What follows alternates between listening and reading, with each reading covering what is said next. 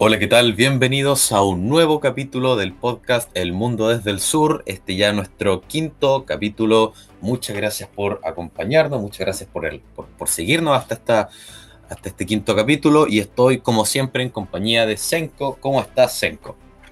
Hola, Jaque. Muy bien, muy bien, gracias. ¿Y tú cómo estás? Yo estoy espectacular, ya como todo se está normalizando por todas las medidas del COVID, pude volver a, practicar mi deporte y, eso es muy bueno. ¿ah? Todos, todos los que nos escuchan están obligados a realizar un deporte. Solo así salvaremos Occidente. Así que estoy muy feliz, Enco. Por favor, cuéntame qué tenemos para el programa de hoy. Bueno, para el programa de hoy tenemos la retirada de Estados Unidos de Afganistán, tenemos también lo que ocurrió con el caso Pegasus y finalmente tenemos, tenemos el, tema de las elecciones en Perú y los resultados de esta. Lo que son temas bastante polémicos. Comencemos entonces con el primer tema eh, sobre el retiro de Estados Unidos de Afganistán, ¿verdad? Em, a ver, esto se da de acuerdo a las declaraciones de Joe Biden de hace unos días donde anuncia que eh, ahora definitivamente eh, Estados Unidos se retira de Afganistán. Sin embargo, Donald Trump eh, en febrero del año 2020 ya había anunciado esto.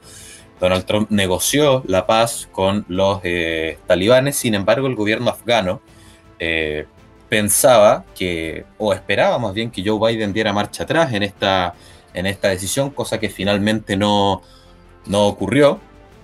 Y están aconteciendo cosas bastante interesantes porque Estados Unidos llegó a Afganistán el año 2001 eh, a través de, la invasión, ¿verdad? Se supone por represalias debido al atentado del 11 de septiembre.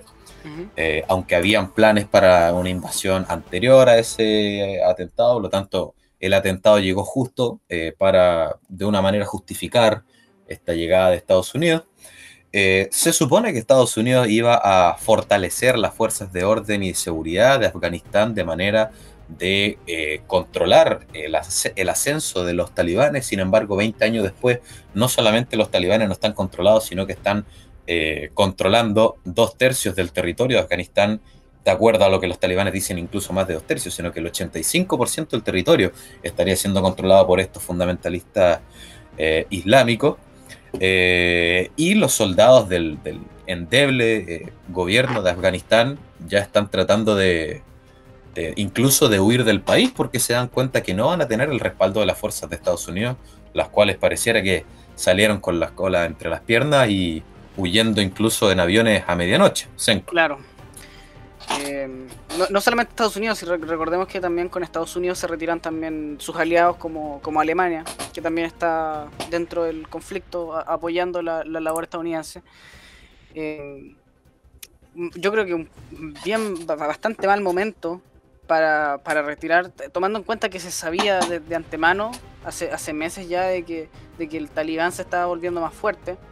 Según Joe Biden, eh, que también tiene, obviamente justifica su, su decisión, eh, dice que no va a dejar que más jóvenes mueran en Afganistán, en una, en una guerra que ya lleva casi 20 años. Y, y de hecho, una, una, fecha un poco sensible que se eligió, porque la, la fecha original para retirar las tropas estadounidenses como límite fue el, 11 de septiembre de este año, en, el año en el 20 aniversario del, atentado a las Torres Gemelas, que yo no sé a quién se le ocurrió, francamente, eh, hacer ese recordatorio de que hace 20 años se metieron en esta guerra por una tragedia nacional que tuvieron ellos y, ahora están retirándose con un poco con, la cola entre las patas, por así decirlo. No, sí, eh, un poco vergonzoso. ¿Me entendí? Claro, y, más porque Estados Unidos cumplía, bueno, a ver, hasta hace 10 años o 20 años, cuando comenzó la, invasión a Afganistán, eh, un rol como de prácticamente se pensaba que Estados Unidos era como el policía del mundo, ¿verdad? Un rol de garante de la seguridad de ciertos regímenes con ideas afines al gobierno de, de Estados Unidos. Sin embargo, ahora ocurre algo bastante relevante porque sabemos que Estados Unidos es una potencia que va gradualmente en decadencia, eh, China es la potencia que se está abriendo paso y, se está abriendo paso con todo, porque eh, no, quiere ser una potencia solo tecnológica ni, cultural, sino también verdad política y por lo tanto aprovechando el retiro de las tropas de Estados Unidos ah, de Afganistán China aprovechó para entrar en conversaciones con tres países que posiblemente podrían verse afectados por el terrorismo islámico, como son Turkmenistán, Tayikistán y Uzbekistán. De esa manera, eh, ah, bueno, y, China también aseguró eh, estar eh, preparada para colaborar con la comunidad internacional para solucionar el conflicto afgano, de acuerdo a, lo que declaró el, portavoz del, Ministerio de Relaciones Exteriores de China. Por lo tanto, pareciera que China empieza a cumplir también el rol que cumplía Estados Unidos hace 20 años de país hegemónico, ¿verdad? El país que, que puede proteger a sus aliados en desmedro de lo que Estados Unidos estaba haciendo, que yo creo, en mi opinión, la invasión terminó por ser un fracaso. Exactamente. Si, si, si la victoria, entre comillas, fue, hacer justicia por el tema del 11 de septiembre, uno podría considerar que eso ya se logró cuando, cuando mataron a Osama, Bin Laden en el gobierno de Obama. Entonces uno se pregunta si, ya, se daban por victoriosos porque siguieron ahí tantos años. Eh, y es lamentable que, que no se haya tomado en serio en ese sentido. Bueno, uno sabe que hay varias variables y estamos hablando de un país que está al otro lado del mundo, Estados Unidos pero de que no se haya eh, podido lograr estabilizar el país y terminar con el, con el talibán en ese sentido. Eh, y claro, yo creo que China finalmente eh, siempre tuvo una, ventaja geopolítica en ese, en, ese, en ese sector. Rusia se retiró hace, hace décadas ya y, y Estados Unidos, como, como, ya lo dijimos, está al otro lado del mundo. Ellos tienen, tienen bordes con Afganistán. Y de hecho China se veía beneficiada por la acción estadounidense en Afganistán precisamente. Si hay un lugar donde los chinos no tenían problemas con tropas estadounidenses cerca de sus fronteras, era en Afganistán, ya que eh, hay mucho, mucha inversión china en Afganistán. Y la presencia estadounidense daba estabilidad a la zona. Estabilidad que ya no van a tener, francamente.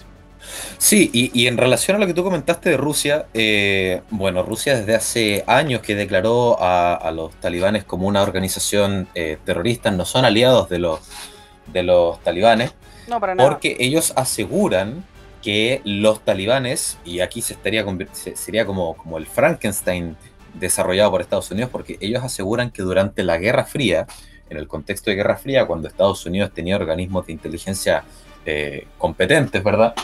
Yo considero que ahora no los tiene, eh, se dice que la CIA habría armado a los talibanes que hasta ese entonces se enfrascaban en, guerras tribales de poco alcance, lo habrían armado como una forma de limitar el expansionismo soviético.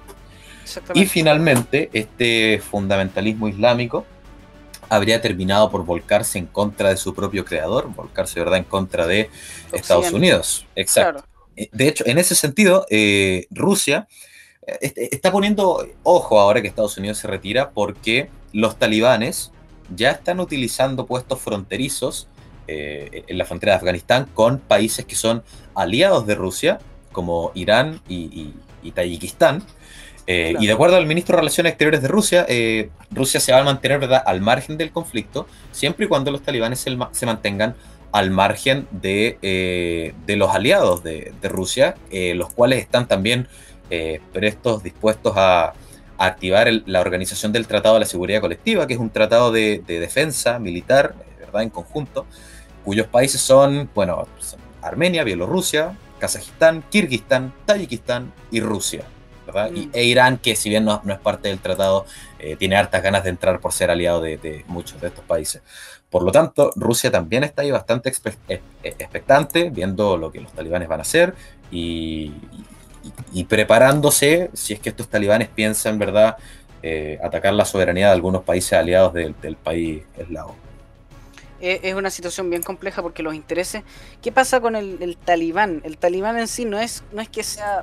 Bueno, tiene, tiene características de organización terrorista y están embarcados en una guerra civil con el gobierno afgano pero, pero más que ser el problema ellos mismos, el problema es que ellos le abren la puerta a otras organizaciones terroristas para funcionar dentro de, sus países. El Talibán y, Al Qaeda eran organizaciones separadas, pero obviamente el Talibán le da el espacio a Al Qaeda para funcionar y, el Talibán mientras miraba hacia otro lado.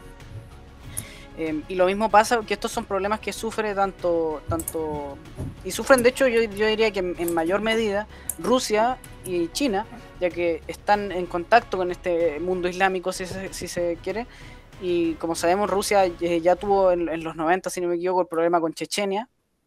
y donde habían organizaciones terroristas operando dentro de Rusia y buscando la secesión de, Chechenia.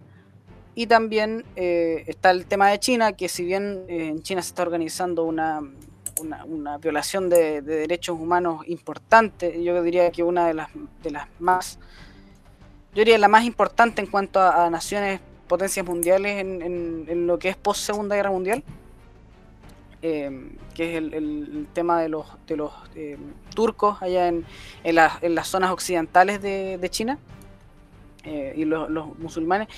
Si, bien ellos están, claro, ellos están con políticas estatales que buscan que buscan asimilar a todas estas culturas dentro de y, aplastarlas un poco dentro de, la, de, lo que es el mundo Han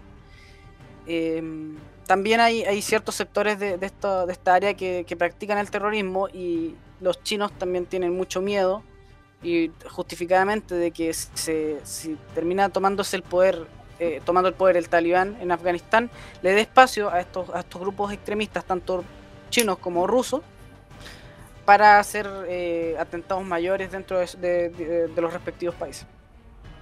Así es, bueno, el expresidente de Afganistán, Hamid Karzai, declaró, aquellos que vinieron aquí hace 20 años en nombre de la lucha contra el extremismo y el terrorismo, vale decir Estados Unidos, no solo no consiguieron acabar con el terrorismo, sino que bajo su mandato el extremismo ha florecido en Afganistán.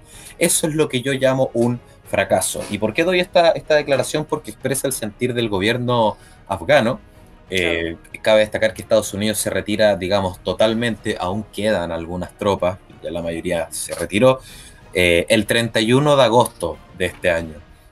ustedes pueden decir todavía falta un mes, pero es que esa es una salida bastante rápida para un operativo que duró 20 años. Por lo tanto, se puede decir, de, ¿qué, piensas tú? ¿Se puede decir que el Estados, Estados Unidos está dejando al gobierno de Afganistán eh, abandonado a su suerte, considerando que el ejército afgano no está bien armado, por eso muchos del ejército afgano están huyendo de los talibanes y además considerando que los talibanes están controlando más de dos tercios del país. ¿Es, una, es un abandono, es como una traición al, gobierno afgano? Sí, definitivamente yo lo, lo calificaría como un abandono. Estados Unidos vio que, que era básicamente como su nuevo Vietnam y, y decidió, decidió retirarse y me, me, me, parece bien, bien trágico. De hecho, la otra vez estaba viendo las cifras de muertes y de, y de heridos, y si bien heridos hay creo que 20.000, una cosa así, eh, muertes estadounidenses han, han sido como 2.000 y tantas. Y 2.000 es, un, es, una, es una cantidad considerable, pero si se, si se toma en cuenta de que han estado 20 años en esa guerra... 100 por año.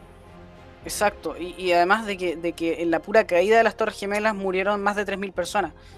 Entonces, eh, eh, es, un poco, y esto es un fenómeno que igual se ve un poco en la guerra de, Vietnam, que es, finalmente son los medios y el saber lo, lo, crudo que es la guerra para los, públicos nacionales, que finalmente terminan eh, socavando la, la, moral, por así decirlo, de, de, estos países y, se pierde la voluntad política de, seguir, de seguir luchando en, en, en estas situaciones. Claro, y bueno, después de este eh, abandono, yo también coincido con que es un abandono, una suerte de traición. Eh, Joe Biden declaró que ellos nunca fueron a Afganistán para eh, construir un país, pero en su invasión, para, ¿verdad? Eso es lo que dice la, la versión oficial, para tomar represalia del atentado del 11 de septiembre, destruyeron bastante, por lo tanto, sí tienen una cierta obligación de construir algo, porque En, su operación terminaron por desequilibrar un país entero y ahora está abandonado a su suerte. Senko, no sé si tienes algo más o pasamos al siguiente tema. Para, terminar nomás, eh, es, lamentable que, haya sido tan brusca la retirada de Estados Unidos porque lo que genera es un vacío de poder, una retirada más paulatina y más, más enfocada en, aumentar la fuerza y la efectividad de las, de las tropas afganas hubiese sido algo mucho más preferible para, ambos, para ambas naciones, en realidad. Eso.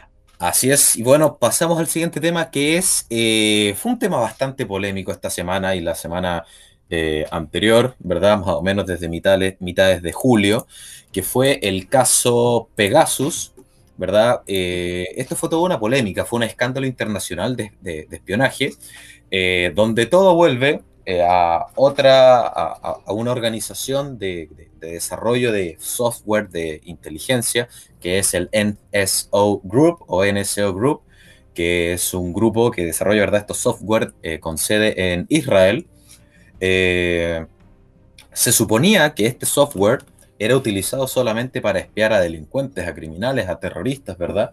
Y luego ponerlos frente a la justicia. Sin embargo, se destapó que, que estaban siendo espiados mandatarios, presidentes, monarcas, activistas de derechos humanos, incluso Pavel Durov, el, creador de Telegram, estaba siendo espiado. Fueron finalmente más de 50.000 personas las que estaban siendo espiadas por este software. ¿Qué tienes de eso, Senko? Bueno, tengo entendido que esta, claro, es una compañía privada que, tiene sede en Israel eh, y que ofrece sus servicios, según ellos, porque aquí es mucho, según ellos, porque también es un tema que todavía tiene que ser investigado, pero según ellos, eh, ofrece sus servicios a, gobiernos y entidades estatales eh, encargadas de, la lucha contra el, crimen. Pero como nosotros ya sabemos, sus palabras a veces son mentiras. Claro, y, Es, y, Es, lo que ocurrió, por ejemplo, con lo mismo que ellos dijeron, que este, que este software se ocupaba solamente en casos de criminales, en casos de terroristas, y que nos encontramos que especialmente en México. En México eh, son miles de personas las que, principalmente periodistas. En México es uno de los países más difíciles para ejercer el periodismo. Más difícil, no, sé si más difícil, pero más peligroso, ¿me entiendes? Em, y se sabe que el gobierno mexicano eh, estaba espiando a, los periodistas, activistas de derechos humanos, activistas políticos, opositores, etcétera, en el, gobierno de Peña Nieto, e incluso, inclusive el, actual presidente, López Obrador, fue, fue se, sabe que fue espiado mediante estos medios. De hecho, sí, y, no solamente López Obrador, eh, sino también toda su familia e incluso el médico de, de, López Obrador. Y yo, buscando, ¿verdad? Investigando sobre este tema, eh, me encontré con una noticia que decía que eh, los servicios de inteligencia de la India habían también contratado este servicio hace un par de años para espiar al Dalai Lama, al mismísimo Dalai Lama. Y e intervinieron 20 eh, dispositivos de cercanos al Dalai Lama, pero no pudieron espiar directamente al Dalai Lama por la sencilla razón de que el Dalai Lama no utiliza celular ni tecnología. Pareciera esa ser la única forma, ¿verdad? de, sacarse todo este, este software que es muy avanzado y que utiliza eh, puntos vulnerables de, los aparatos tecnológicos, eh, vulnerabilidades que incluso ni siquiera los propios fabricantes de, estos celulares conocían. Eh, y si bien se supone que la idea era, o la, la, excusa, por decirlo de una manera, es la investigación de terroristas, fueron, de acuerdo aquí a una noticia que estoy leyendo, investigados entre muchas otras personas, tres presidentes, diez primeros ministros, e incluso un rey, o sea, están gobernantes de, o sea, altos mandatarios de Hungría, el mismísimo Emmanuel Macron en Francia, está Mohamed VI, el, monarca de, Marruecos, entre otros mandatarios en Irak, en Uganda, en Egipto, Cyril Ramaphosa de, Sudáfrica, eh, e incluso el, actual presidente del Consejo Europeo, que es Charles Michel de, Bélgica. Eh, por lo tanto, y, pareciera ser, a ver, mi pregunta para ti, Senko, es, ¿cuál es el límite, verdad? Porque si se supone que los gobiernos van a utilizar esto, debiera ser dentro del margen de la ley. Pero ¿puede existir un espionaje dentro del margen de la ley? ¿Es, real eso? Es, eh, es, es, un, es un tema muy complicado porque, claro, está, está la privacidad de la gente y uno podría hasta cierto punto eh, entender el, uso para ciertas personas que son calificadas como, como, como peligros para la sociedad, para el Estado, para eh, todo esto, pero, pero, resulta un, arma de doble filo porque lo que puede ser un peligro para una sociedad democrática, o lo mejor dicho, lo que puede ser el peligro para un Estado autoritario, por ejemplo, lo que China considera un peligro, no es necesariamente un peligro para una sociedad democrática y, puedes simplemente estar espiando a una persona por estar en contra de los intereses del gobierno, que obviamente es un, es un tema negativo. A uno le gustaría que, en esto hubiese un, un, filtro mucho más, más claro donde solamente las personas claramente terroristas o delincuentes o criminales fueran pudieran ser espiadas mediante estos medios, pero al, pero al final uno se da cuenta que al existir estos medios están abiertos para el uso de forma de forma eh, poco ética o sin ética, eh, francamente. Claro, literalmente sin ética. Y bueno, les quiero contar un poco cómo funciona este eh, sistema, porque, o más bien la contratación de este sistema, me resultó bastante llamativo. Todos sabemos que Israel tiene servicios de inteligencia bastante eficientes, quizás de lo mejor del mundo, como es el, el Mossad. ¿Cómo se utiliza el sistema Pegasus? Bueno, si usted quiere espiar a alguien con este software, el espionaje, supongamos que yo, quiero espiar aquí a mi compañero Senko.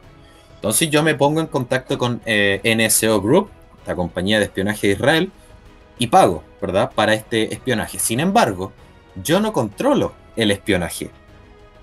Quien realiza el espionaje es esta empresa. Toda la información la obtiene esta empresa y yo tengo un monitor, ¿verdad? Donde me va llegando la información a mí.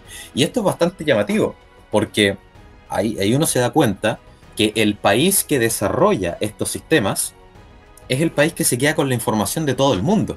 Digamos, por ejemplo, Emmanuel Macron estaba siendo espiado, el presidente de Francia. Se acusó a al gobierno de Marruecos de que ellos pagaron para espiar al presidente de Francia. Obviamente el gobierno de Marruecos lo rechaza, pero lo que es real es que esta compañía de Israel donde participan, ¿verdad? Eh, eh, investigadores, personas que son parte de la inteligencia o que fueron parte de la inteligencia de Israel, espiaron al presidente de Francia. Por lo tanto, la información del presidente de Francia no la tiene solo Marruecos, sino que la tiene Israel. La del Dalai Lama, que puse hace un rato, no la tiene solamente los servicios de inteligencia de la India, sino también Israel. Finalmente, Israel se queda con toda la información de inteligencia y con el financiamiento de todos los que quieran, los que quisieran pagar por este software. Mira, y otro tema interesante dentro de esto, em, para, agregar, es, que, por ejemplo, ya, entendemos, puede que sea, su objetivo es los criminales y los terroristas, ya. Puede que se le haya pasado a un periodista eh, por, por entre medio. O 50.000. Claro, o 50.000. Pero ya estamos hablando de, presidentes del, del, G7, ¿me entendí? Claro. No se les puede pasar, o, reyes de, de Marruecos, mandatarios. Eh, ¿Cómo esta, esta, esta empresa está abierta? ¿Qué, gobierno espía, tiene la autoridad para espiar otros gobiernos? Primero, y lo segundo, mediante un, sistema privatizado, y lo segundo, eh, es ¿cómo no, cómo no pone ningún filtro? Ahí te, dice que en realidad estos son, entre comillas, mercenarios de la información. Entonces a mí no me sorprendería, siendo que esta, esta, esta empresa toma pedidos de, estados que son claramente autoritarios o que tienen tintes autoritarios o que van hacia un autoritarismo, no me sorprendería que el, día de mañana trabajen con terroristas, ¿me entendés? Porque se nota que no tienen ningún, ningún sentido de ética ni de, de quién están espiando. Y, son una empresa privada, así que ellos deciden, entre comillas, a quién, a quién brindar sus servicios, por muy crudo que sea. Y de hecho, eh, ellos aseguran que la empresa NSO Group, NSO, solamente le venden el sistema a cuerpos de seguridad, ¿verdad? Y a gobiernos. Sin embargo, también dicen que esto solamente va enfocado a los terroristas y nos damos cuenta que es así. O sea, que no es así. Claro. Por lo tanto, no podemos confiar que solamente se lo venden a cuerpos de seguridad y gobiernos. También considerando que existen ahora multinacionales que tienen más dinero que estados enteros ¿Acaso estos mercenarios de la información, de la inteligencia militar incluso, le van a decir que no a una buena oferta de, por ejemplo, Amazon, si es que ésta quisiera eventualmente eliminar a la competencia? Claro, hacer espionaje corporativo. Exacto, eso se hace eh, mucho. Y, esto es un tema, la forma en que se infiltran es, muy simple, y es mediante un, mensaje fantasma, un, mensaje invisible que se dice y, ese mensaje te envía un virus, uno ni siquiera tiene que, abrirlo, porque como te digo, es invisible, la cuestión se abre sola, te llega, se abre sola, y tienen acceso a tu GPS, a tus mensajes de WhatsApp, a tu, a tu, a tu cámara, a tu micrófono, cuando ellos quieran, y, tú no puedes saber, hacer nada para siquiera saber que estás bajo esa, esa vigilancia. Así de, de, de, de, ¿cómo se podría decir? De, grave es el, es el tema. Y le puede pasar a cualquiera porque ya se sabe como, ya lo, hemos repetido varias veces, que estas empresas no tienen ningún escrúpulo en, quién, a quién brindan sus servicios ni a quién espían mediante sus servicios. Claro, no tuvieron ningún problema en espiar a, un presidente del G7, a Emmanuel Macron, de uno de los países más poderosos del mundo como es Francia. Eh, y eso también habla de la vulnerabilidad de algunos servicios de inteligencia de potencias como Francia. Nosotros sabemos que los servicios de inteligencia de Francia son bastante avanzados, pero no pudieron hacer nada para impedir que el presidente de su país fuera espiado por, eh, por espías eh, israelíes y por órdenes de otro gobierno, financiados por otro gobierno. Ahora, hay que ser sinceros también y decir que, primero que todo, este no es el único software de espionaje, este es el caso que se destapó ahora, ya el sistema Pegasus había tenido polémicas años anteriores, pero tampoco es el único sistema, tampoco es la única empresa, hay empresas de otros países que lo hacen, por lo tanto nosotros deberíamos preguntarnos, ¿estamos siendo espiados nosotros mismos? O sea, si yo les digo que el único que no pudo ser espiado es el Dalai Lama porque no tiene celular y prácticamente todas las personas en el mundo hoy en día tienen un celular, entonces eventualmente todas las personas pueden ser espiadas y eso fue lo que, de, lo que denunció Edward Snowden. Claro, eso mismo. Sí, actualmente tiene asilo en, Rusia porque él declaró que servicios de inteligencia de su país, entre ellos la CIA, estaban desarrollando un sistema para realizar eh, espionaje masivo de, prácticamente, prácticamente sin límites, porque podían abarcar decenas de millones de personas eh, en, una fracción de tiempo, ¿verdad? Bastante reducida. Y por eso yo te preguntaba hace un rato cuál sería el límite de esto, porque siempre hay una especie de, controversia, ¿verdad? De choque, de pugna entre la inteligencia, la contrainteligencia, el espionaje, por un lado, y el Estado de Derecho, por otro lado. O sea, no es tan efectivo hacer eh, espionaje legalmente autorizado, ¿verdad? Porque si no un país lo sabría, porque las leyes las hacen los parlamentos, y los parlamentos no suelen tener gente especializada en inteligencia, ni, gente muy inteligente tampoco, de hecho. Eh, por lo tanto, no, es, no sería muy, muy, muy, muy efectivo un espionaje legalmente autorizado, y si no es legalmente autorizado, entonces hay que simplemente confiar en que lo van a hacer bien. Pero ¿qué pasa cuando no lo hacen bien? Entonces, ahí se arma una polémica tremenda, siento. Sí, em, lo mismo lo quería relacionar con, el caso Snowden porque es como una arista de, este, mismo, de este mismo tema.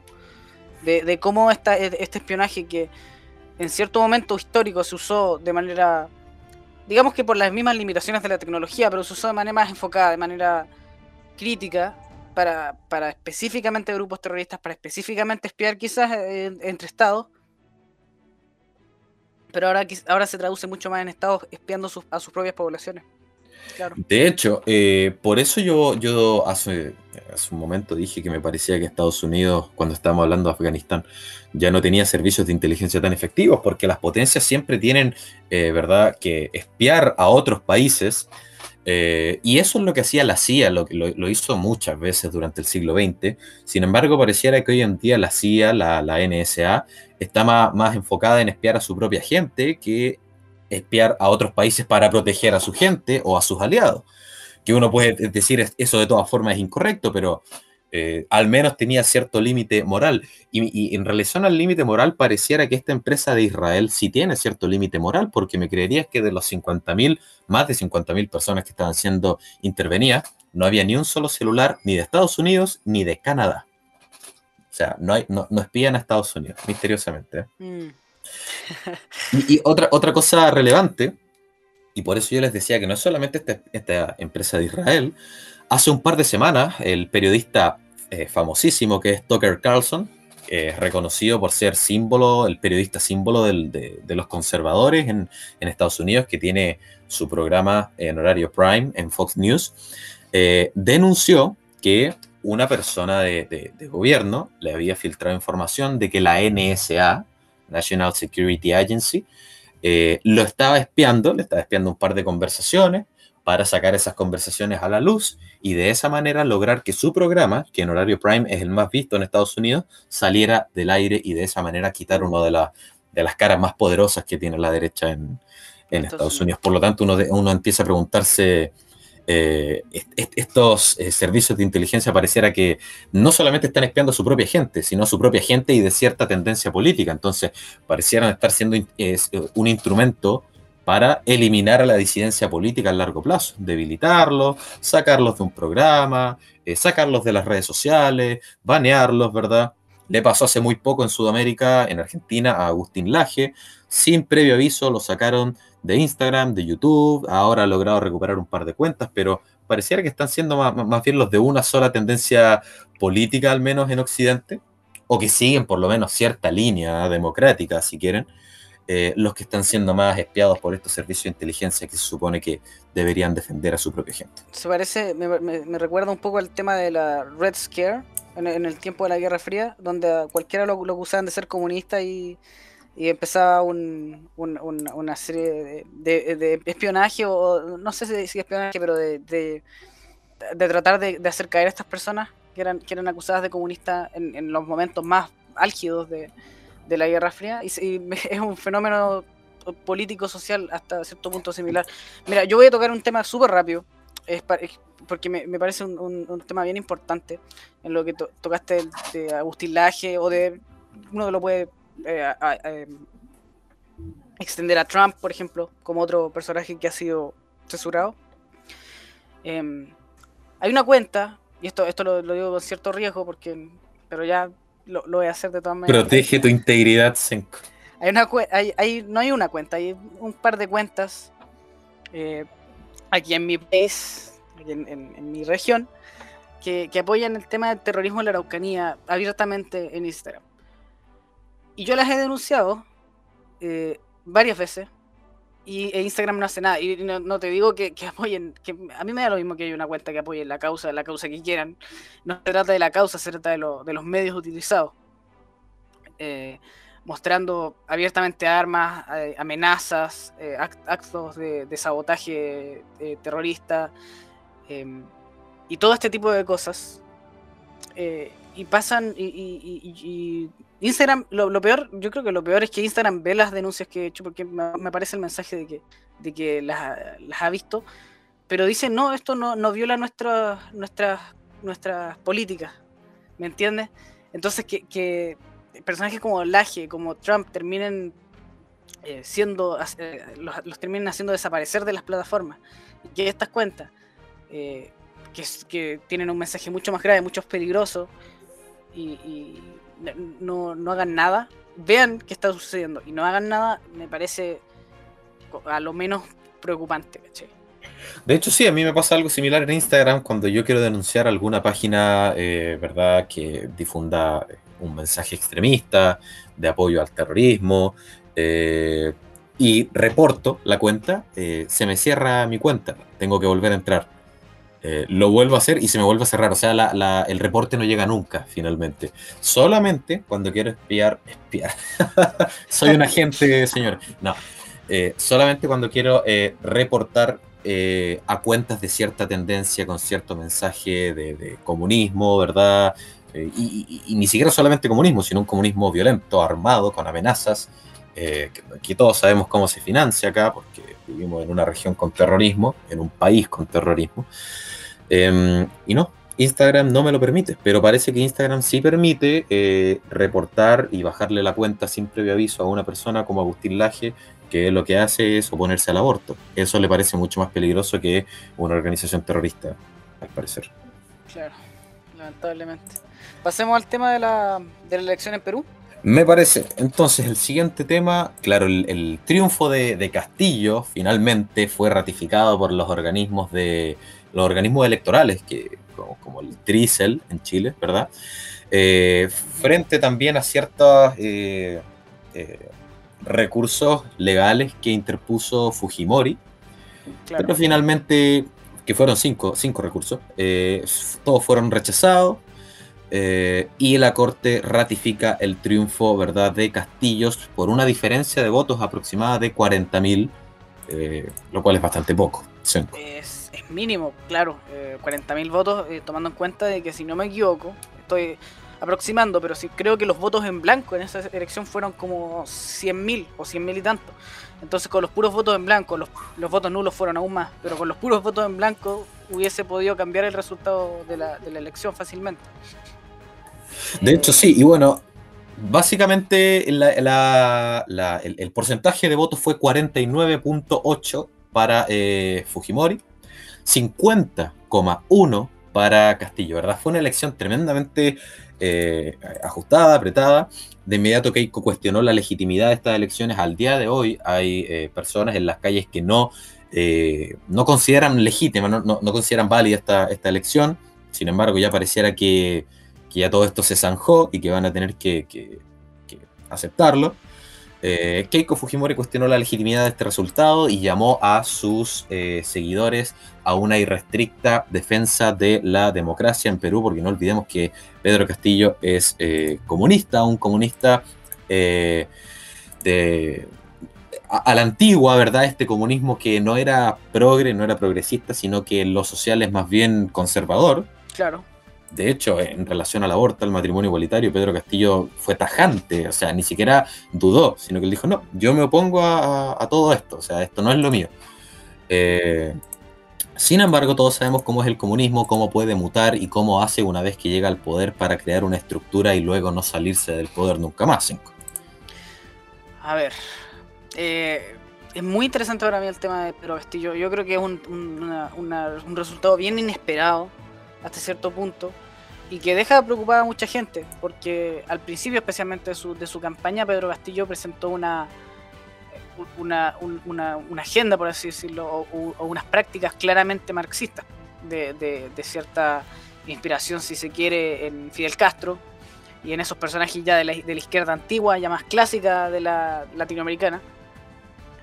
Em, sin embargo, dicen que, claro, que finalmente al final de su campaña y e, e hizo una estrategia que, ya ha resultado, eh, francamente, en, la política. De hecho, es una estrategia muy similar a la que ocupó Trump, pero obviamente eh, abarcado en la derecha, que es eh, tomar una, pista, no, no sé si extrema, pero más dura, ser característico de tu sector.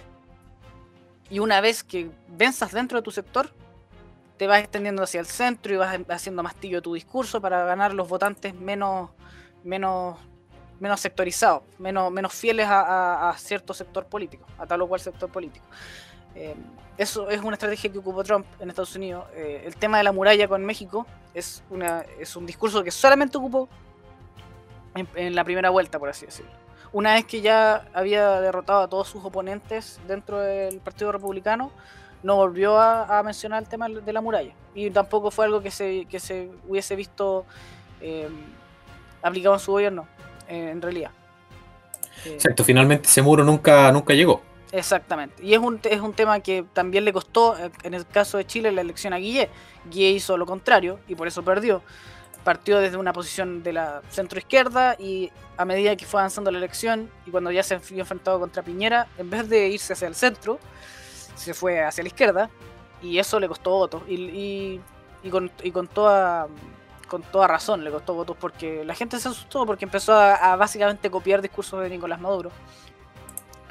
Y parece que este, este candidato peruano, eh, Castillo, fue, fue bastante más inteligente en su forma de, llegar al poder, en ese sentido. Em, es un asunto bien bien interesante, porque claro, Perú también tuvo una, suerte de estallido social, que es un factor dentro de todo esto, y Perú está en una inestabilidad tremenda institucionalmente hablando.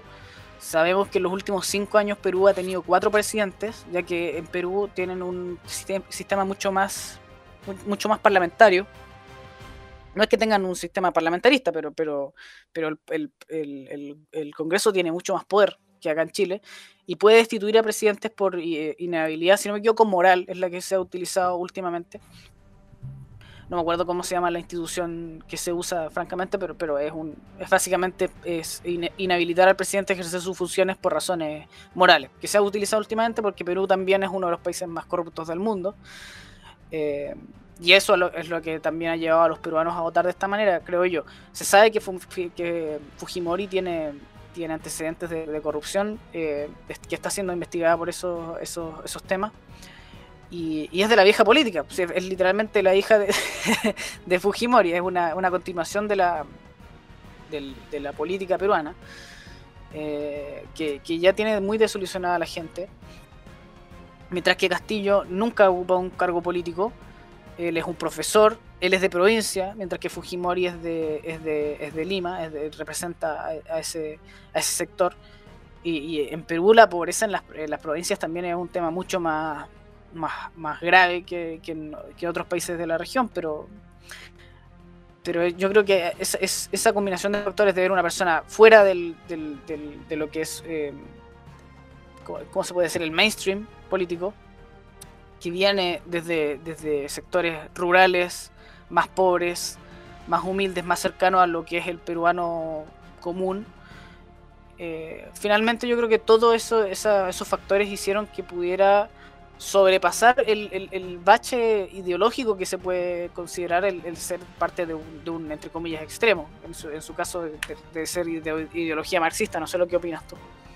Mira, en relación a su ideología, eh, estoy viendo acá, él es el presidente al mismo tiempo del, Partido Perú Libre, que es un partido, bueno, que en, ideología es bastante amplio, es socialista, es marxista-leninista, y hay una ideología que es bastante llamativa, mucho ojo la gente de la región de la Araucanía, porque esta ideología es el mariateguismo, inspirada en un eh, socialista peruano, que es José Carlos Mariategui, es una mezcla entre el marxismo, y por eso les digo mucho ojo a la gente de la Araucanía en Chile, y el indigenismo.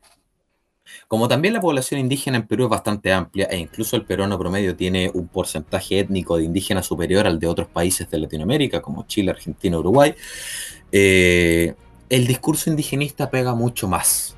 Y por eso, Claro, y por eso les digo a la gente de la región de la Araucanía que tengan cuidado, porque los movimientos terroristas que se están fundando ahí tienen una ideología izquierdista. Ustedes escuchan a Héctor Yaitul decir que ellos deben abalanzarse contra el capital, ¿verdad?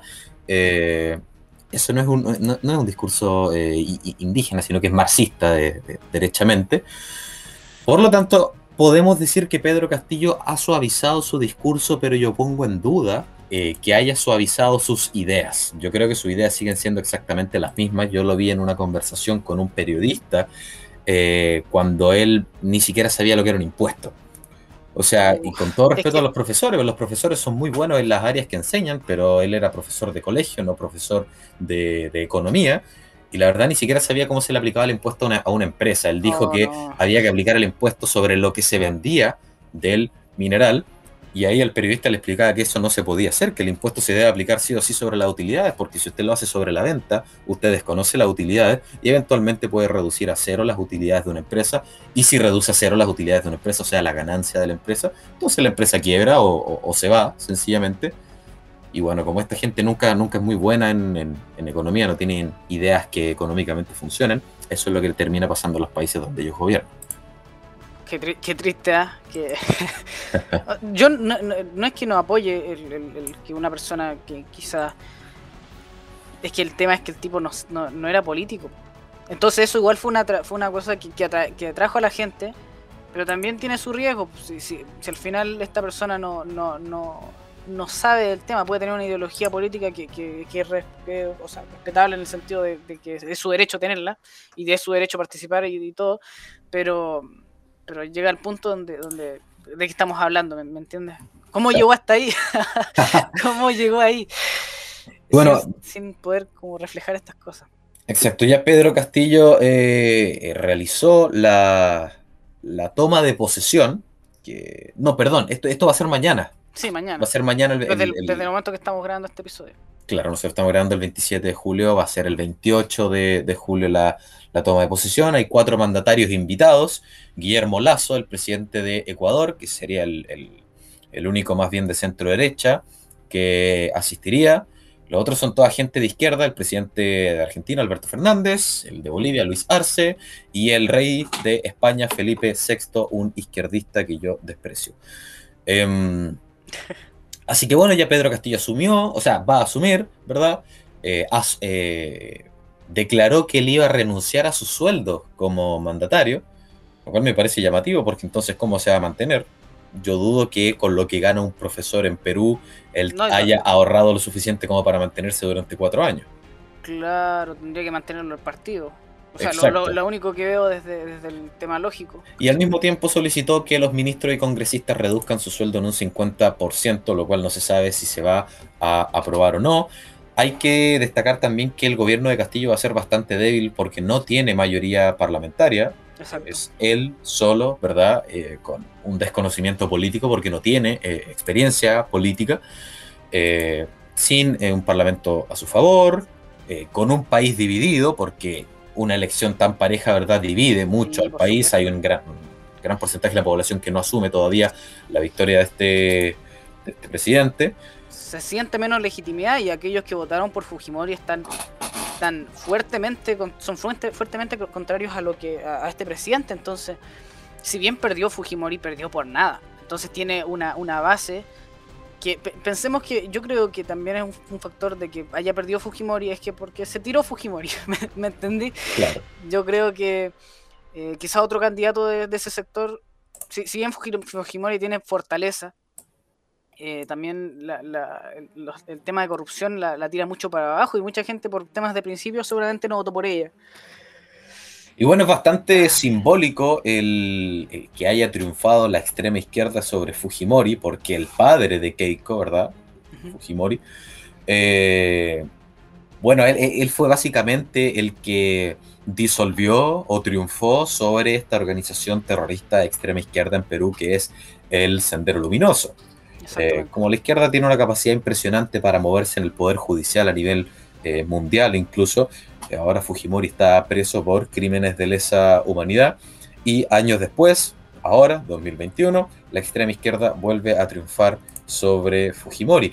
Y, marca un precedente bastante interesante, ¿ah? porque hasta hace un par de años todos estos presidentes de, agrupados en el foro de Sao Paulo, en un par de capítulos vamos a hablar de esta agrupación eh, de extrema izquierda que funciona en Latinoamérica, que es el Foro de Sao Paulo. Pero esta agrupación impulsó a Bachelet en Chile, a Cristina Fernández en, eh, Argentina, a Evo Morales, a Hugo Chávez en su tiempo, y estaba triunfando en todos lados, a Lula da Silva en, en Brasil. Luego parecía que estaban empezando a quedar en el pasado porque la centro derecha llegó al poder, que básicamente nunca fue centro derecha, más bien parecía de centro, con el triunfo de Piñera en Chile, de Macri en Argentina, de Duque en Colombia, pero esa blandura de estos mandatarios que no supieron hacerle frente culturalmente. No supieron eh, organizarse tampoco. Claro, eh, la, la centro derecha o la derecha no tiene organización. Ahora hay una incipiente organización que está encabezada desde España, ¿verdad? Que es el Foro de Madrid, que ellos buscan neutralizar al Foro de Sao Paulo, Vamos a ver cómo se ve reflejado eso en los próximos años, porque esto deben ser programas a largo plazo. Esa mentalidad cortoplacista, ¿verdad? La derecha también la ha jugado en contra. Claro. Eh, pero yo digo que la victoria de Castillo marca un precedente negativo para eh, Sudamérica, porque Castillo, ¿verdad? Estaba sonando en Perú y ganó. En Chile estaba sonando Daniel Jaude, finalmente quedó fuera, aún tiene posibilidad de ser senador y eh, sacó una amplia cantidad de votos también. Sí, no, sacó, no, no una cantidad menor. Exacto, Lula da Silva está volviendo a liderar las encuestas en Brasil, aunque todos sabemos que las encuestas en Brasil siempre han sido bastante manipuladas por sobre Bolsonaro. Yo espero que Bolsonaro sea reelecto. Petro, que es prácticamente el Hugo Chávez, pero de Colombia, está sonando en, el país cafetero. Entonces, pareciera que todos los presidentes de centro derecha fracasan, son blandos, no saben hacer frente, les desarman el gobierno en las calles y porque tampoco tienen convicción para a través de políticas públicas enfrentar a esta gente, ¿verdad? Con sus ideas propias. Y finalmente eso termina entregándole sus países en bandeja a la misma izquierda que tanto daño le ha hecho a Latinoamérica y que ahora aseguran y, que siguen con la misma, en el mismo discurso siempre, que van a, arrasar con el modelo neoliberal y todo. Y, bueno, en Venezuela ya arrasaron con el modelo neoliberal hace rato. Modelo que por lo demás tiene, es perfectible, ¿verdad? El, modelo neoliberal o liberal, como quieren llamarlo. Yo creo que tiene sus fallas y, que se le puede hacer eh, bastante mejora pero ellos no van a, cambiar este modelo por uno mejor, ¿verdad? Que es lo que todos queremos, sino que lo cambian por uno peor. Exactamente. Pero bueno, parece que Latinoamérica no, no aprende y... por lo menos me queda un poco la tranquilidad de que la institucionalidad peruana, dentro de su inestabilidad, también le hace complicado el juego a, a Castillo. No creo que puedas... Es difícil que pueda que puede hacer algo demasiado riesgoso para, el Perú sin que, sin que el Congreso lo, tire para, abajo. En ese sentido, va, a tener que ser un juego político bastante, bastante importante. Y eso, eso es bueno. Eso es bueno en el caso de, un presidente de un presidente marxista o de, extremo de izquierda. Entonces, No, y parece que la gente en las calles en Perú es bastante más activa, la gente, ¿verdad?, contraria a las ideas de izquierda. El movimiento pro vida es bastante eh, activo en las calles. Eh, entonces esperamos que la gente, ¿verdad?, eh, se organice y que esté preparada para ofrecer resistencia a un gobierno que por más que en el discurso lo esté suavizando, pareciera que sus ideas finalmente no son así. Senko, ¿tienes algo más que decir el día de hoy? Nada más que agregar. Bueno, entonces, nomás a la gente.